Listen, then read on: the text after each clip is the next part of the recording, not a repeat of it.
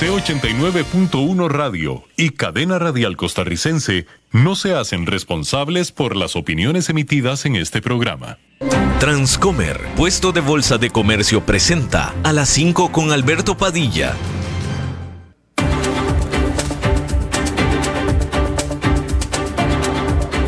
Inicia a las 5 con Alberto Padilla un programa diseñado con el objetivo de llevarte diariamente un tema de actualidad, acompañado siempre de reconocidos editorialistas, de lunes a viernes a las 5 de la tarde por CRC 89.1 Radio, a las 5 con Alberto Padilla.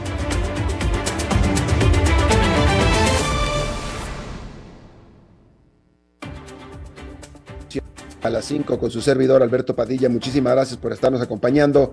Gracias por estar ahí. Le mando cálidos saludos desde la señal y las instalaciones de CRC 89.1 Radio en San José, Costa Rica desde donde estamos transmitiendo hasta el punto, en el tiempo y en el espacio en el que usted nos está escuchando, porque estamos saliendo en diferentes vías simultáneamente, por ejemplo en Facebook Live, en la página de este programa, a las 5 con Alberto Padilla. Eh, estamos también disponibles en el canal de YouTube de este programa. Estamos también en podcast, en las principales plataformas para ello, notablemente Spotify, Apple Podcast, Google Podcast y otras cinco importantes más. Aquí en Costa Rica, este programa que sale en vivo en este momento a las 5 de la tarde, se repite todos los días a las 10 de la noche aquí en CRC 89.1 Radio.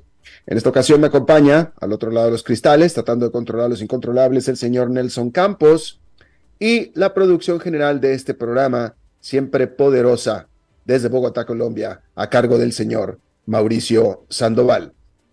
Hay que comenzar informándole que en Turquía, hasta ahora, el saldo de muertos por los terribles terremotos de principios de esta semana en Turquía y en Siria pasaron ya los 20 mil. El presidente de Turquía, Recep Tayyip Erdogan, reconoció que ha habido problemas con la respuesta que ha dado su gobierno, y es que muchos turcos habían estado quejándose de que los equipos de rescate estatales simplemente les faltaba o les falta experiencia y el equipo apropiado y que fue eh, llegaron o tardaron mucho en llegar con todo y que por supuesto había voces de gente atrapada debajo de los escombros. El presidente de Ucrania, Volodymyr Zelensky, arribó a Bruselas para dar un discurso ante el Parlamento Europeo. Durante este, agradeció a los líderes europeos por su apoyo y reiteró el pedido, el llamado ucraniano a unirse a la Unión Europea. En lo que fue una visita sorpresa a Londres y a París del miércoles, Zelensky, el presidente de Ucrania, repitió sus mm, solicitudes a Occidente para que le provean de aviones de combate a Ucrania, por supuesto, y es que hasta ahora los aliados de Occidente se han rehusado a enviar aviones. Le han enviado prácticamente todo, menos aviones de combate y también menos misiles de largo alcance, los cuales no ha pedido, hay que decirlo, todavía. Tampoco le estaban dando los tanques y ya le mandaron los tanques. El Departamento de Estado de los Estados Unidos dijo que el famoso globo chino que fue tirado con un misil sobre la costa del Atlántico de Estados Unidos este sábado pasado es parte de una sofisticada red de aparatos de vigilancia similares, de los cuales China ha estado operando sobre más de 40 países alrededor de los cinco continentes. El Departamento de Estado también dijo que Estados Unidos estaba con toda la confianza de que este globo fue manufacturado por una firma que tiene lazos directos con las Fuerzas Armadas de China. En Alemania la inflación anual cayó durante enero, lo cual podría obligar a una revisión de las cifras de inflación de toda la zona europea que se dieron a conocer la semana pasada. Y es que esta publicación de las cifras de Alemania, siendo Alemania la economía más grande de la Unión Europea, eh, que en el caso de Alemania es el indicador armonizado de precios al consumidor, cayó de 9,6% en diciembre a 9,2% el mes pasado. Los economistas encuestados por la agencia Reuters estaban esperando que aumentara a 10 puntos porcentuales, pero de nuevo no se contaba con en el, en el número agregado de la Unión Europea que salió la semana pasada, no se contaba con la cifra de Alemania. Y esto es importante porque Alemania de nuevo es la economía más grande de la Unión Europea. Así es que hasta ahora se dio a conocer este número, por tanto seguramente se va a tener que insertar a el número general y revisar, por tanto, el número general agregado de la Unión Europea. Hay que decir que el gran banco Credit Suisse reportó su más grande pérdida desde la crisis financiera del 2008 al estar batallando para recuperar la confianza después de una serie de eh, rumores en redes sociales cuestionando su nivel de liquidez y su posición de capital durante la segunda mitad del año pasado. Este gigante banco suizo reportó una pérdida eh, de 1.500 millones de dólares, con tanto su división de banca de inversión, así como el de manejo de portafolios o manejo de riqueza, eh, los dos sufrieron fuertes bajas en sus negocios. El banco tomó o registró una pérdida anualizada de 7.500 millones de dólares. Bueno, Meta restauró las cuentas de Facebook y de Instagram del el expresidente de Estados Unidos, Donald Trump, las cuales fueron suspendidas al poco tiempo de la insurrección que sucedió en el Capitolio de Washington el 6 de enero del 2021. Antes, esta firma, Meta, había anunciado su decisión de reinstalar las cuentas del el presidente Trump, concluyendo que su amenaza pública o su nivel de amenaza pública como personaje había eh, disminuido de manera suficiente de acuerdo a la valoración de Meta. Hay que decir, sin embargo, que Twitter ya había antes tomado la decisión, desde que Elon Musk tomó a Twitter, de restablecer la cuenta de Donald Trump. Twitter también había suspendido a Donald Trump y Twitter fue el primero que restableció la cuenta de Donald Trump. Esto fue hace ya al menos un par de meses. Sin embargo, desde entonces, la cuenta de Trump, que está activa, el presidente Trump no la ha tocado, no la ha usado. Y entonces la pregunta es si va a hacer lo mismo con sus cuentas de eh, Instagram y sus cuentas de Facebook. Hay una razón particular por la cual no estaría usándolas y es que él ya tiene, y es un, es un contrato de exclusividad con su propia compañía de redes sociales, Truth Social, que es donde él ahora está escribiendo. Y la información que se tiene es que Donald Trump tiene un contrato de exclusividad con Truth Social. Entonces, está impedido legalmente. Habremos de ver si hay alguna manera en la que Donald Trump se sale de esa exclusividad, porque justo antes, cuando menos de que se conociera que tenía esa exclusividad, Trump incluso estaba demandando legalmente a Meta precisamente porque lo habían suspendido, a Twitter porque le habían suspendido sus cuentas. Es decir, todo parece indicar que él las quería, él las deseaba, él las necesitaba, pero después entró en este arreglo con Truth Social y eh, pues ahora está impedido de usarlas por lo pronto, por lo pronto. Bien, en una medida sorpresiva que usted seguramente ya conoce, eh, Hoy en la mañana, esta mañana de jueves, se informó de esta medida sorpresiva de la liberación de 222 prisioneros políticos de Nicaragua que se dirigen o que fueron enviados a Estados Unidos. De estos 222, solamente uno es estadounidense, todos los demás son presuntamente nicaragüenses. Eh, se está manejando como un acto de humanidad, tanto por parte de Nicaragua, que los está dejando salir y liberar, como de Estados Unidos, que los está recibiendo.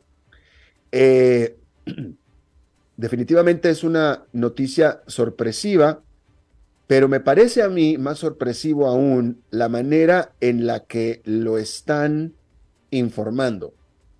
Porque, bueno, usted sabe, Nicaragua y Estados Unidos son antagonistas. El régimen de Daniel Ortega y el régimen de Estados Unidos, cualquiera que sea, son antagonistas. De hecho, Estados Unidos tiene sanciones sobre el régimen de Daniel Ortega, no tanto sobre el país, pero sí sobre el régimen.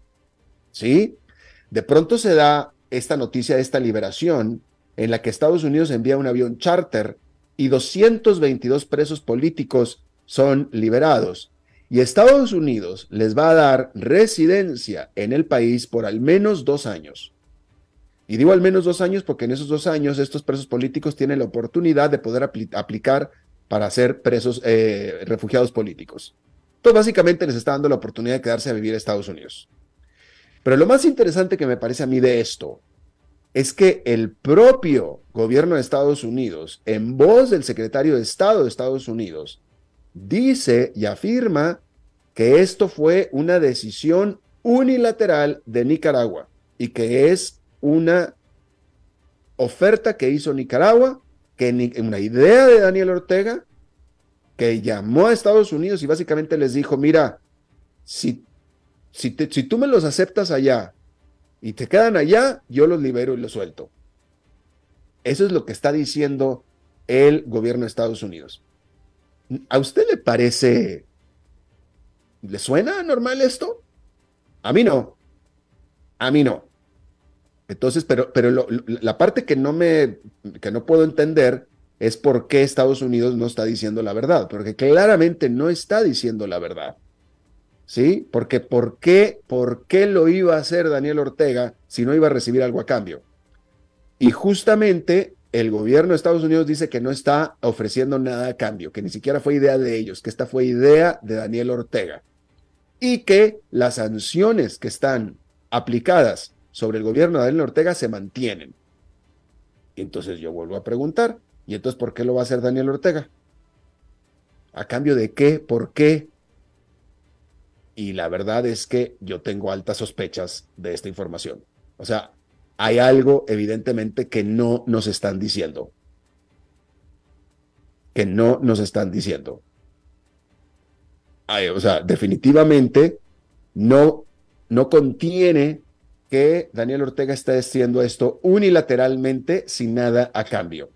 Algo tiene que estar recibiendo a cambio. Algo.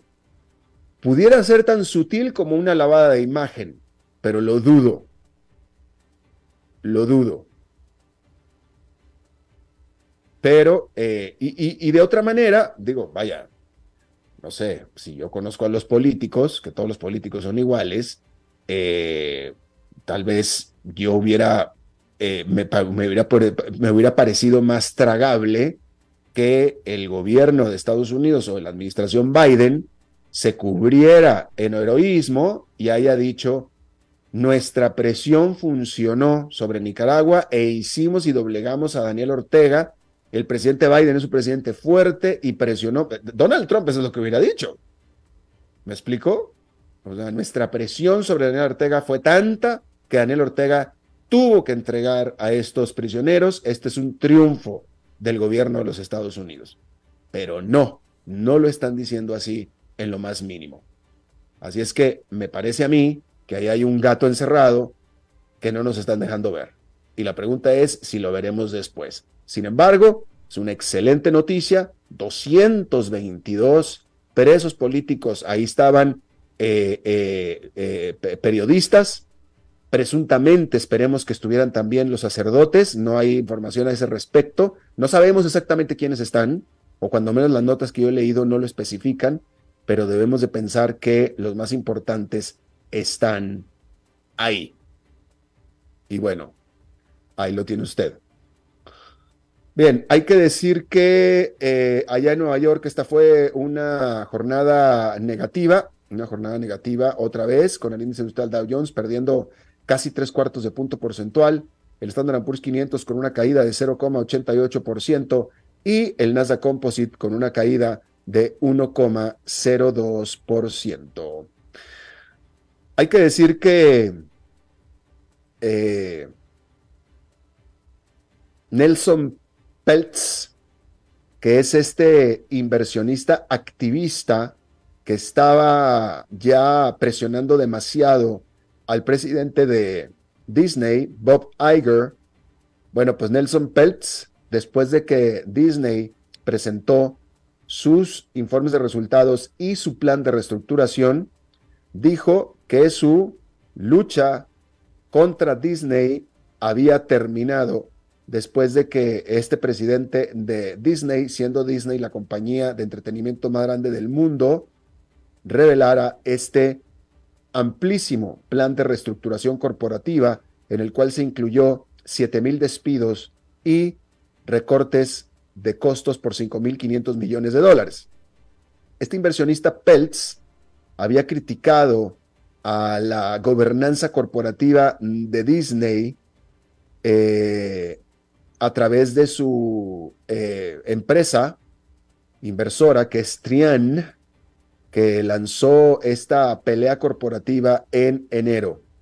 Y ahora Peltz, que era uno de los principales, uno de los grandes inversionistas sobre Disney, tan grande que tenía el poder de estar eh, entablando estas batallas, de hecho él quería un asiento en el Consejo, dijo que eh, Iger, con este plan de reestructuración que presentó, se incluyó todo lo que él como inversionista estaba pidiendo. Eso es lo que dice este inversionista. Eh, y bueno, pues ahí lo tiene usted. Eh, ¿Qué es lo que es un inversionista activista?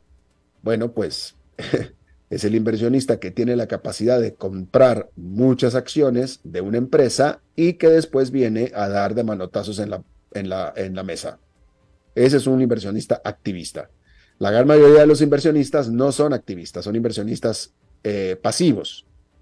Pero si usted eh, tiene una gran cantidad de una empresa y tiene, eh, bueno, vaya, a la intención de que se generen cambios de esa empresa para hacer que esas acciones que usted tiene aumenten de valor, pues entonces se convierte usted en activista, un inversionista activista.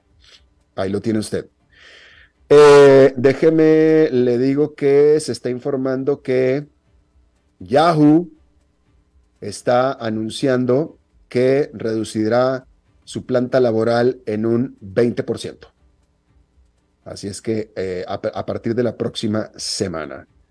Déjenme ver cuánto es 20%. son 1.600 trabajadores. En lo que va de febrero, se han anunciado fácil, fácil, unos 20, 25 mil despidos. Fácil. Yo creo que van mucho más en realidad. Que se suman a los 50 mil que se habían anunciado en enero. Bien, déjeme le eh, eh, doy esta, esta nota eh, que se está dando a conocer esta tarde en los Estados Unidos. Y de nuevo, Estados Unidos es la tierra de los datos. muchos de estos datos no se conocen o no son muy fáciles de encontrar en los países de América Latina, pero Estados Unidos es la tierra de los números y de los datos. Pero esta es pues un tanto, un tanto no, muy triste porque en Estados Unidos el número de suicidios durante el 2021, o mejor dicho, el número de suicidios aumentó durante el 2021 a sus niveles más altos en cuatro años, de acuerdo a datos del Centro para el Control de Enfermedades. Este reporte que se publicó este jueves da el número de personas que murieron por suicidio entre el 2018 y el 2021 así como el detalle sobre la raza y la etnicidad de los que cometieron suicidio. Y esta es la parte que es aún más terrible. ¿sí? Eh, los resultados de esta encuesta demostraron que en el 2021 murieron 48.183 estadounidenses por suicidio, lo que lo hace una tasa de 14,1 suicidios por cada 100.000 habitantes. Se trata de los números más altos que se han registrado desde el 2018, cuando se habían suicidado 48.344 estadounidenses, que era una tasa de 14,2 por cada 100.000. Y se da después de dos años consecutivos de caídas en el 2019 y de 2020. ¿Sí? Ah, ahora, la parte que es terrible es que estos aumentos o este aumento que se dio en el número general de suicidios, si se desagrega por raza y etnicidad, se encuentra que las minorías aumentaron de manera notable su tasa de suicidios, mientras que los blancos bajó la tasa. Este aumento que se dio en el 2021 de suicidios fue todo por parte de minorías. De hecho, los blancos, la tasa de suicidios en ellos bajó. Y de las minorías, quien más se suicidó fueron los indios americanos y los nativos de Alaska. Ellos tuvieron una tasa de 28,1 por cada 100 mil habitantes. Adicionalmente, este grupo tiene el más alto cambio porcentual del 2018, con la tasa incrementándose a 26% desde el, desde el 22,3% por, eh, por cada 100 mil, o 26 desde el 22,3 por cada 100 mil habitantes. Entonces, los que más aumentaron fueron los indios americanos y los nativos de Alaska. Pero también entre los negros aumentó a 19,2% del 18 al 21, del 2018 al 2021, y entre los hispanoamericanos, 6,8% sobre el mismo periodo de cuatro años. Y como le decía, los blancos son el único grupo de los Estados Unidos que vieron un decrecimiento en la tasa de suicidios entre el 2018 y 2021 a 3,9%. Eh, este reporte encontró que los suicidios entre los negros entre los 10 y 24 años de edad, sobre ese periodo de cuatro años, subió de 8,2 por cada 100 mil a 11,2 por cada 100 mil, que es un aumento de 36,6%. Pero en todo caso, bueno, entonces lo que, lo que, lo que estas cifras desagregadas indican es que eh, las minorías son las que más aumentaron sus tasas de suicidios y entre más jóvenes más aumentaron estas tasas de suicidios. ¿Sí? Entonces, claramente hay una relación o una correlación entre el nivel social, económico y el suicidio, porque en Estados Unidos los más pobres de los pobres en general siempre son, siempre es las minorías. Eh, y esto es terrible, es, es, es, es terrible. como usted sabe, yo eh, he vivido eh, las últimas más de dos décadas en los Estados Unidos, con parte del tiempo en los Estados Unidos.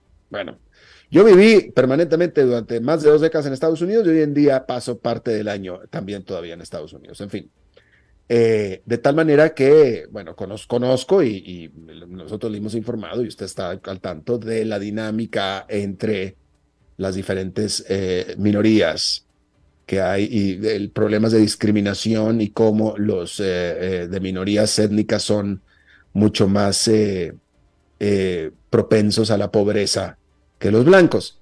No muy diferente a lo que sucede en nuestra América Latina, ¿verdad?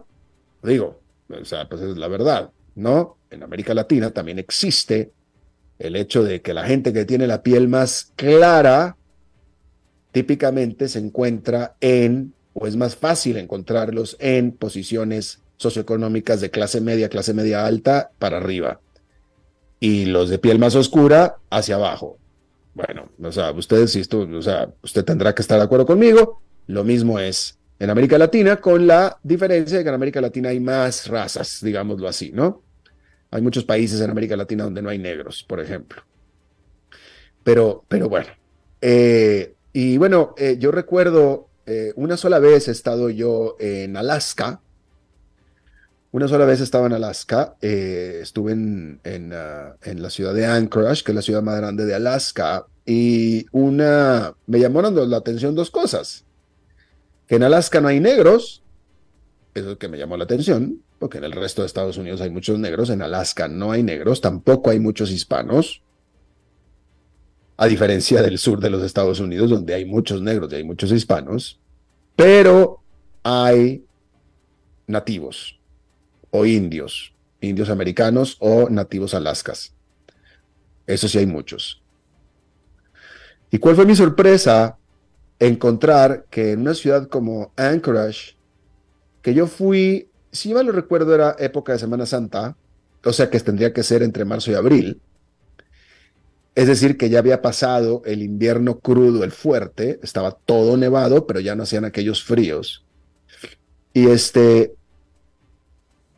Y sobre las plazas públicas y los parques públicos, uno veía en Anchorage, pues lo mismo que se ve en el resto de Estados Unidos, que es a la gente más pobre, sin hogar, deambulando por las partes públicas, por las calles públicas. Solo que en el resto de Estados Unidos típicamente uno ve a negros. Es raro ver a hispanos pidiendo limosna en la calle, ¿eh? Es, más, nunca he visto yo a un hispano pidiendo limosna en la calle en Estados Unidos. Nunca. Es mucho más fácil ver a un blanco pidiendo limón en la calle en Estados Unidos que a un hispano, le voy a decir, ¿eh? eh pero entonces me llamó la atención que en, Alaska, en Anchorage, no había negros, pero sí había gente deambulando por las calles claramente sin hogar, y todos eran invariablemente nativos indios, todos. Y me llamó mucho la atención y lo vi con mucha tristeza. Entonces no habrá negros, pero habrá indios y vaya, no sé, de alguna manera, desafortunadamente, de alguna manera, eh, estas minorías eh, son relegadas, se quedan atrás. Eh, y es tristísimo. Y es muy triste. aunque de nuevo, vuelvo a decir con mucho orgullo, no, conozco la situación no, puedo decir la situación en lugares donde hay eh, hispanos de muchas generaciones, como por ejemplo California, Los Ángeles, Arizona, Nuevo México, Texas, donde eh, la gente es de raza hispana, pero que ha vivido durante generaciones en los Estados Unidos. Ahí quiero pensar que probablemente se encuentren hispanos en la pobreza total pidiendo eh, limosna en las calles, pero lo que es el resto de Estados Unidos, donde la mayoría de los hispanos que viven son gente de primera generación, gente que acaba de llegar a América Latina o los hijos de primera generación, ninguno de ellos está pidiendo limosna en los Estados Unidos. Todos ellos están trabajando. Y esa parte me hace sentir muy orgullosa por mis conciudadanos latinoamericanos. Pero eso no quita eh, el, dolor y, la, característica que existe en, esta economía de Estados Unidos, en la que, de nuevo, eh, eh, si alguien es de minoría étnica, en general, se queda atrás. Y, es un problema social bastante complejo, porque, pues de nuevo, el hispano ha venido a demostrar, sobre todo el de primera generación, que si lo que uno viene y quiere es trabajar, trabajo hay. Trabajo hay. ¿Por qué? Mire, ahora, eh, hay muchos eh, homeless, hay mucha gente sin hogar en las calles en los Estados Unidos, muchísima. Pero todos ellos reciben un estipendio del gobierno. Todos ellos deciden el famoso eh, welfare. Todos ellos reciben un cheque. ¿Sí? No es que no tengan nada, todos ellos reciben un cheque. Los hispanos que vienen, en teoría, también podrían venir y recibir ese cheque, pero no lo hacen. Ellos se ponen a trabajar. Se ponen a trabajar y están trabajando. Y no solamente trabajan para ellos, para mantenerse aquí, trabajan para mandar dinero a los Estados Unidos. Usted sabe perfectamente bien de lo que le digo. Entonces, eh, le digo, es, un problema muy complejo, lo es, muy triste, es desastroso, pero lo que sí es cierto, y los hispanos, los latinos, mis compañeros latinoamericanos, lo han venido a recalcar y subrayar y demostrar muchísimas veces y se multiplica por millones, es que el que quiere trabajar, trabaja. Y el que quiere ganar dinero, gana dinero. Esa parte ahí está. Por más que esta sociedad tenga aplastados a las minorías. Esa parte no lo vamos a soslayar, eso ahí está. Pero por más que así sea, si el, el que quiere trabajar, encuentra trabajo. Eso, eso así es. Y ahí están mis compañeros latinoamericanos para demostrarlo. Bueno, vamos a hacer una pausa y regresamos con nuestra entrevista de hoy. A las 5 con Alberto Padilla, por CRC 89.1 Radio. Desde los verdes bosques de nuestra montaña nos llega agua Cerros de la Riva, agua fresca de manantial que te permitirá vivir en equilibrio, proteger tu salud y la de tu familia, libre de sustancias químicas, envasada sin alterar su naturaleza a 2.000 metros de altura. Agua Cerros de la Riva, naturalmente neutral. Búscanos como cerrosdelarriba.gmail.com Llámanos al 8374 3229. Cerros de la Riva, Live Spring Water. Ok, gracias a todos por haber venido a la fiesta de despedida de don Alberto, quien cumple 30 años de trabajar para nuestra empresa. Y bueno, le llegó el día del retiro. Don Alberto, ¿por qué no viene acá y nos da unas palabras? Muchas gracias a todos. Solo puedo decirles que si alguien sabe de algún trabajito, que por favor me avisen. Es en serio. No me preparé para este momento y tengo que ver cómo consigo otro trabajo. No cometan el mismo error que yo. Transcomer, puesto de bolsa de comercio. Construyamos juntos su futuro. Somos expertos en eso.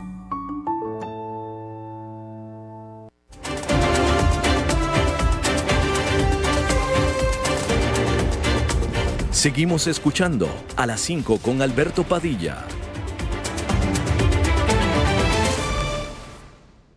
Bueno, pues muchísimas gracias por continuar con nosotros. Eh, quiero hablar durante el resto del programa acerca de las cooperativas. Vamos a hablar de las cooperativas. Eh, en este país de donde que nos da la plataforma para salir, que es Costa Rica, las cooperativas son muy predominantes, hay muchas cooperativas, pero resulta que hay cooperativas en todo el mundo, ¿sí? Ahora, ¿qué es una cooperativa, una empresa cooperativa? Eh, eh, eh, quiero irme a lo más básico porque me da la impresión, y yo siempre la tuve, la impresión, y quizá la gran mayoría de nosotros que estamos expuestos a alguna cooperativa, tiene la impresión de que es una empresa o un emprendimiento pequeñito, típicamente hecho por personas que no tienen muchos recursos, eh, que se juntan las señoras a poner un establecimiento para hacer tortillas o para hacer arepas o para poner una escuela para sus propios hijos, donde cada una de las personas o de las señoras, en este caso, son propietarias. Y entonces una cooperativa, porque están cooperando, ¿no? Ese es, de alguna manera, ese es el, el, criterio con el que yo crecí eh, pensando que era una cooperativa, siempre algo así medio pequeño, etcétera, ¿no? Pero el caso es que eh, cooperativas hay en todo el mundo, en todo el mundo, en Europa son, hay muchas, y hay cooperativas que son muy, muy grandes. O sea, hay definitivamente cooperativas que se dan de rivalidad entre las empresas más grandes del mundo, en varios países. En España, por ejemplo, eh, eh, eh, Mondragón es un gigante con decenas de miles de empleados y miles de millones de dólares en ventas. de las empresas financieras más grandes de España también son cooperativas, ¿no? Y Estados Unidos mismo tiene cooperativas muy grandes. Y todas funcionan de manera muy bien, todas funcionan bien, ¿no? Y siempre se ha sabido que las cooperativas, por la manera en la que se constituyen, tienen ciertos beneficios fiscales. Eso siempre se ha sabido, ¿sí? Y este es un asunto que lleva décadas, es decir, nunca ha habido problema con eso, nunca. En Costa Rica también hay cooperativas, hay cooperativas muy grandes, es un país que quiere mucho a sus cooperativas porque las quiere. Eh, y fue durante la campaña presidencial última, específicamente, incluso desde antes, eh, donde había señalamientos acerca de los beneficios fiscales excesivos que en Costa Rica tenían o tienen las cooperativas. Eh, hay que decir que las cooperativas, de nuevo, el sector cooperativista de Costa Rica es muy fuerte, muy grande. Y bueno, vaya, yo siempre lo tomé como vaya, yo creo que cualquiera que tiene una exención fiscal, pues siempre levanta algo de cejas y dice, bueno, ¿por qué tú sí, yo no, no? Así lo tomaba yo. Si no fue que hasta esta semana que estuvo en Costa Rica, nadie menos que el secretario general de la OCDE, del cual Costa Rica es miembro. Y el secretario general de la OCDE, ¿qué fue lo que dijo en Costa Rica, entre otras cosas? Dijo, como consejo a Costa Rica, país que por cierto tiene fuertes problemas fiscales, un gobierno que tiene fuertes problemas de financiar sus programas sociales, etcétera, fuertes déficits fiscales. Eh, Matías Corman, secretario general de la OCDE, le dijo a Costa Rica, eliminen los beneficios fiscales a sus cooperativas. Y ahí es cuando yo ya empecé a escuchar. Ahí sí ya empecé a escuchar. Porque que venga y lo diga el secretario general de la OCDE, quien además fue ministro de Finanzas de Australia, es que ahí hay algo. Porque el secretario general de la OCDE, que por cierto es belga, es europeo también, eh, no creo, no, yo no lo estoy siguiendo los pasos, pero no creo que vaya y esté diciendo lo mismo en Europa y en Australia. Porque ni en Europa ni en Australia existe ese señalamiento de que le quiten los beneficios fiscales que tiene las cooperativas en Costa Rica. Entonces, yo quiero preguntarle a un experto que está conmigo y le agradezco muchísimo que nos plantee si acaso en el caso particular de Costa Rica, los beneficios que tienen todas las cooperativas en el mundo, todas tienen cierto tipo de beneficios, pero si acaso en Costa Rica, de acuerdo a lo que dijo el secretario general de la OCDE, pudieran acaso ser excesivos o eh, excepcionalmente generosos, tal vez pudiéramos llamarlos, no sé, ya me lo dirá Alberto Barrech, él es fiscalista internacional, él es colaborador del Banco Interamericano de Desarrollo, asesorando a varios países en materia fiscal, incluyendo a Costa Rica. Él pasó tiempo aquí en Costa Rica, él es doctor en Harvard, con varios degrees incluso en Harvard. Y eh, Alberto, te agradezco muchísimo que estés con nosotros. Un gusto, eh, un gusto, uh, Alberto, porque te conozco, te sigo desde muchos años. Muchas gracias. Eh, de, tu amplísima trayectoria.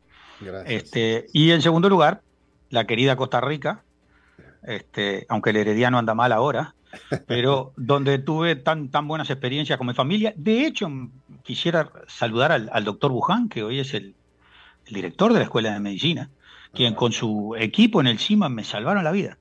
Ah, eh, donde probablemente no me lo hubieran salvado ni aún en Estados Unidos, según me decía el, el, doctor de una enfermedad muy compleja que yo tengo.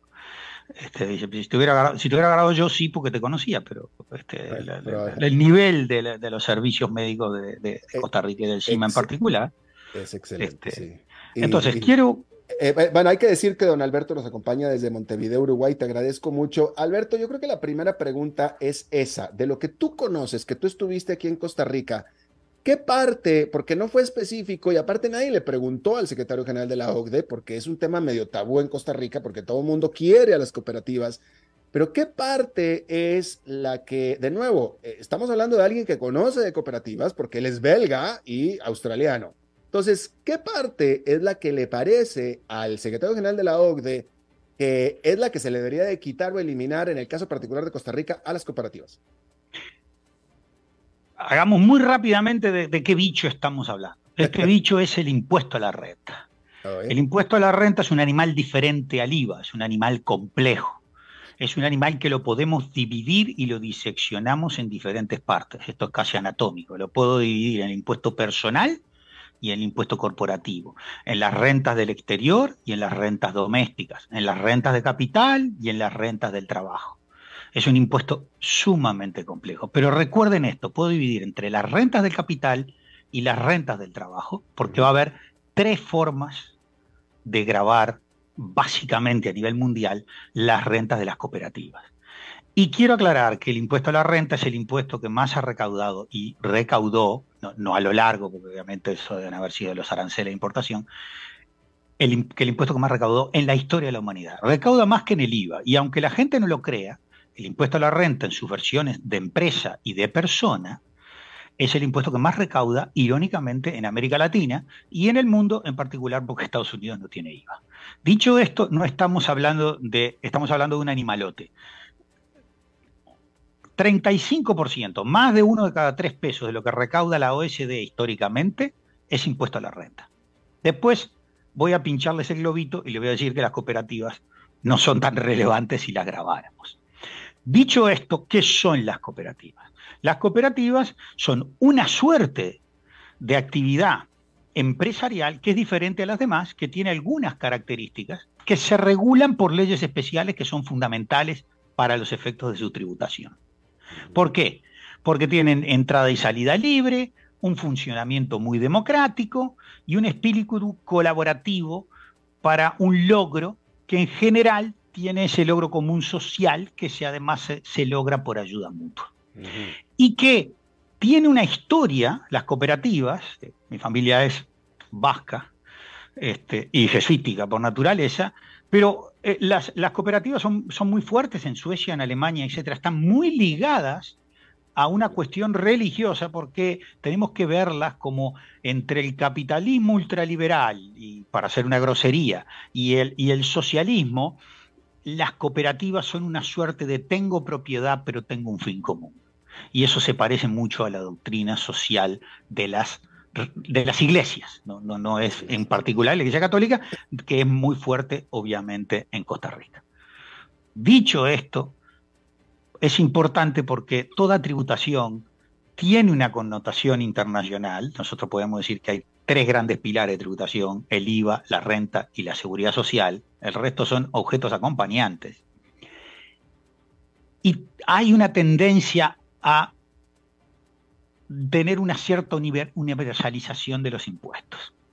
Entonces, ¿qué maneras hay para grabar entrando al tema de las cooperativas? Tenemos una manera que es la manera que yo la voy a denominar, a mí me gusta denominar las cosas, atrevidamente avanzada, que esa está en los países que tienen las cooperativas más grandes. En las 300 cooperativas mayores hay solo 8 latinoamericanas, 4 de ellas argentinas.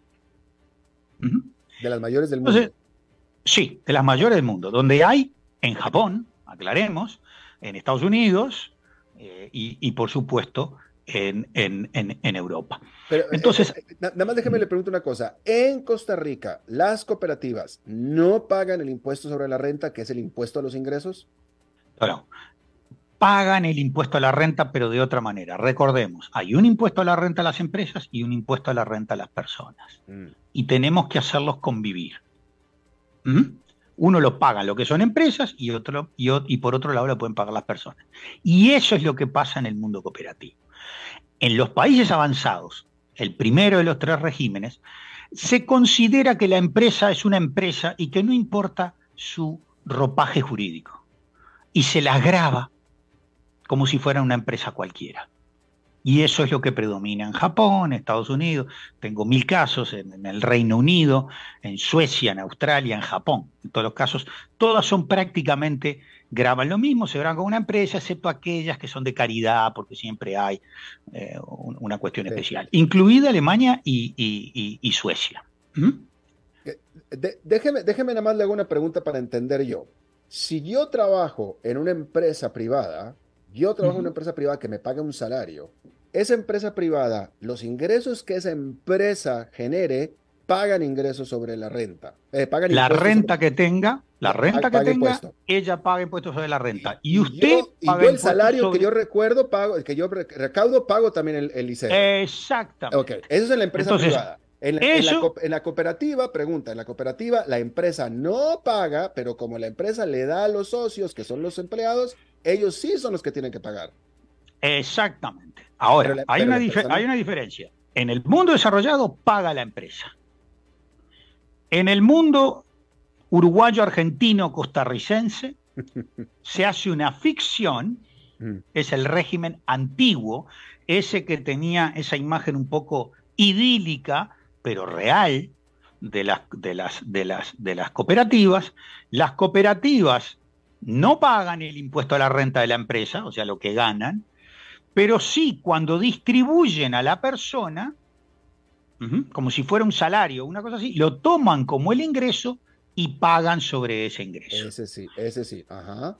correcto. Entonces, que a veces no es muy buen negocio, porque fíjese que, por ejemplo, en el Uruguay, la tasa del impuesto a la renta es el 25% y la tasa del, impuesto a la renta de la empresa y la tasa del impuesto a la renta personal es 38. Entonces, si usted gana mucho y le distribuyen mucho, a mí me convendría ser dueño, que me traten como dueño de la empresa y solo me cobren cuando yo pago dividendos o cuando obtengo una ganancia de capital.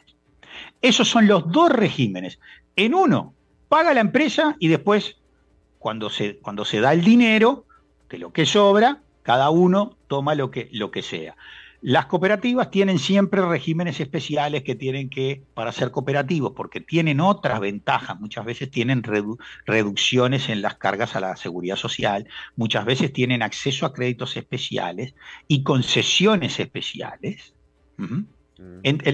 la, más famosa de todas, y en Costa Rica es lo mismo, es la lechería.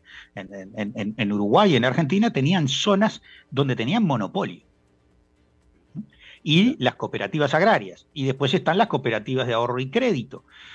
Pero en los países desarrollados no distinguen, la tendencia es no distinguir el tipo de empresa y eso se le graba por lo que sea y después usted le paga a un gerente o le da un extra de su cuota al, al, al, o reparte dividendos la cooperativa, digamos, de alguna manera, y ahí la persona paga.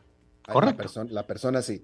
Eh, eh, Perdón, ah, en, Uruguay, en Argentina y en Costa Rica se supone que no, que, que la empresa no paga, pero cuando distribuye las cuotas, el, el cooperativista recibe, en general hay algunas excepciones, recibe ese dinero, lo suma a sus rentas, que puede ser que tenga además eh, trabajo, trabaja en otro lado, es profesional, lo que sea, y paga el impuesto a la renta personal.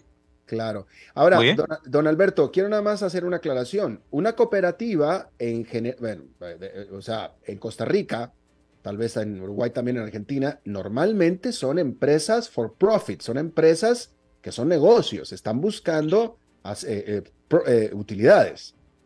Exactamente. Por eso es que en, en, en el mundo desarrollado las cooperativas pagan prácticamente como cualquier empresa y tienen otro tipo de beneficios, como ser algunas concesiones especiales o a seguridad social, etcétera, porque tienen una naturaleza diferente que una empresa, aún en Estados Unidos, que una empresa normal que cotiza en bolsa o que no cotiza en bolsa y es familiar, pero opera como una empresa tradicional. Claro. Hay un tercer sistema eh, rapidito que nos quedan cinco minutos. El sistema español. El sistema español reconoce ciertas características, esto por eso es muy vernáculo, y entonces les permite a ciertas empresas, que se les llama cooperativas protegidas, se les permite una, un impuesto a la renta inferior. O sea, pagan un poco menos. hay, hay, siempre excepciones de empresas muy pequeñitas, empresas muy dedicadas. El resto de las cooperativas pagan normalmente.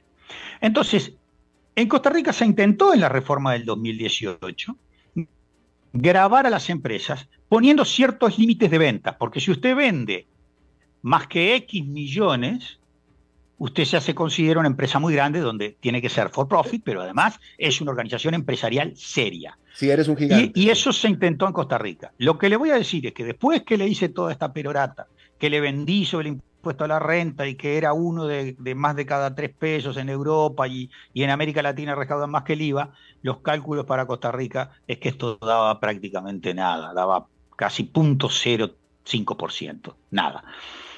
Ahora bien, y con esto quiero, quiero terminarle, la tendencia mundial, y ahora hay un cambio tectónico, no quiero hablar de terremotos por las desgracias, pero un cambio total en, el impuesto a la renta, es que a nivel internacional se quiere que las empresas paguen al menos un 15% sobre su ganancia contable. Y eso lo lidera tanto la OCDE como también los tiene Estados Unidos, que tiene como un impuesto mínimo. ¿Qué es? se está llevando, está dominando la tendencia que empresas de cierto nivel tienen que pagar el impuesto a la renta. ¿Por qué? Porque está totalmente descontrolado el sistema de impuesto a la renta a nivel mundial. ¿Por qué? Porque el impuesto a la renta es prácticamente menos del 30% del impuesto a la renta personal. Y eso se ha venido horadando por una competencia internacional donde no solo las empresas abusan, sino también los países abusan dando beneficios que terminan como el perro del hortelano. Ni ellos cobran ni los demás. Claro, Yo no tengo la menor duda que en el largo plazo la tendencia va a ser ir a ciertos impuestos mínimos y, que todos tengamos un tratamiento eh, homogéneo. Sí, básicamente lo que usted está diciendo es que en general los gobiernos eh, de todo el mundo de lo que viven es del impuesto sobre la renta a los individuos, más que al de las empresas. Eh, Exacto. Déjeme, Pero se está tratando de revertir eso. Eh, eh, en el 2018 que usted hizo estudio sobre, sobre Costa Rica, usted, nada más para que me lo aclare, si en este momento Costa Rica fuera a cobrarle el impuesto sobre la renta normal que se le cobra a cualquier otra empresa a las cooperativas, lo que recaudaría sería solamente un medio porcentual del producto? No, no, no. Un punto, como mucho un punto 10, porque tenía un tratamiento especial. Yo en, aquel momento trabajaba y colaboraba porque se puso el IVA, en fin, se puso la regla fiscal. Yo trabajaba en el BID, yo ya no soy funcionario del BID, soy consultor del BID, del CIA, de, una serie de, la CAF y trabajo en la, en la OSD. Soy, ¿Solamente un, punto uno porcentual? Solamente punto uno porcentual. ¿Qué, será lo que estaba viendo don Matías Corman, secretario general de la OCDE, que nosotros no estamos discutiendo aquí? Porque lo que él dijo no se dice tan fácil nada más porque sí. No, pero esto no es un problema, esto no es un problema de recaudación. Esto es un problema de tendencia. La tendencia es graben las, las, las, las, ah, las cooperativas, tiendan a hacer un impuesto a la renta, eh, digamos, más eh, probablemente con tasas menores, pero, pero, que, sea, que sea más abarcativo. Y el tema no va a estar por ahí, está, por ejemplo, en Centroamérica, eh, la, zona franca. el, el, el, 45% uh, de las exportaciones de, Centroamérica y, Dominicana están en zona francas y no pagan impuestos a la renta. Y entonces ahora se está creando, pero eso no es un problema solo de, ahí. En el mundo no se puede cobrar impuesto a la renta. Los países no tienen la facultad de perseguir o evitar las maniobras que hacen las grandes empresas. Entonces, están solicitando que los países cobren un 15%, inclusive sobre, su utilidad contable, fíjese lo que se imagina. Pero no quiero entrar en ese tema. Lo que sí quiero decirles es que hay una presión, dado el altísimo endeudamiento que tienen, que tienen los países y que tienen las naciones en general, por ejemplo, China, Estados Unidos, deben más de tres veces su producto, si yo considero este, eh, todo lo que deben. Y entonces esa, esa presión se ve claro que no es sostenible seguir la carga sobre la seguridad social y los impuestos personales a la renta. Entonces hay que empezar a expandir la base y sobre todo ser más justo. Claro, claro, y, de, ahí viene, todo esto y de las necesidades del gobierno de financiarse. Eh, y de nuevo, eh, usted tiene toda la razón y es un buen punto lo de la zona franca, porque las zonas francas tienen beneficios fiscales pero reitero que de alguna manera eh, no me queda claro si don, el señor Corman de la OCDE mencionó a las zonas francas. Eso a lo mejor no las a lo mejor lo mencionó y no me di cuenta, pero fue enfático sobre las cooperativas, no sobre las, no tanto me pareció sobre las zonas francas como tal. Claro, eso, eso es un punto de discusión que está en la OSD todos los días, no de la zona franca, sino de todos los regímenes especiales que abundan en, en, el mundo y en América Latina y eh, también en el mundo desarrollado. lo que, sí, lo que sí es importante es que, es que hay que tratarlas como las cooperativas.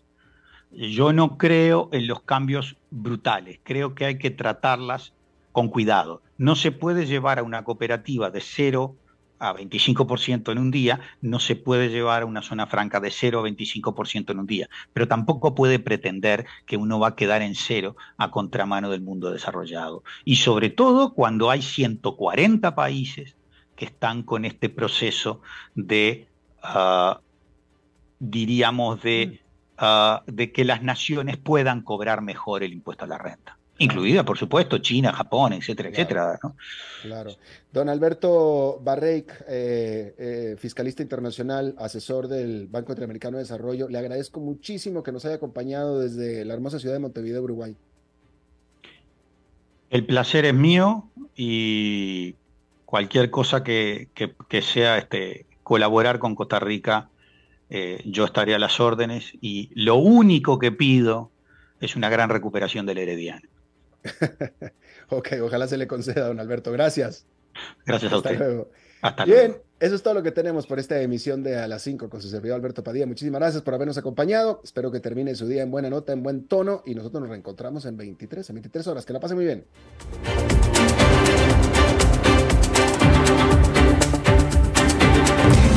A las 5 con Alberto Padilla fue traído a ustedes por Transcomer, puesto de bolsa de comercio. Construyamos juntos su futuro. Somos expertos en eso.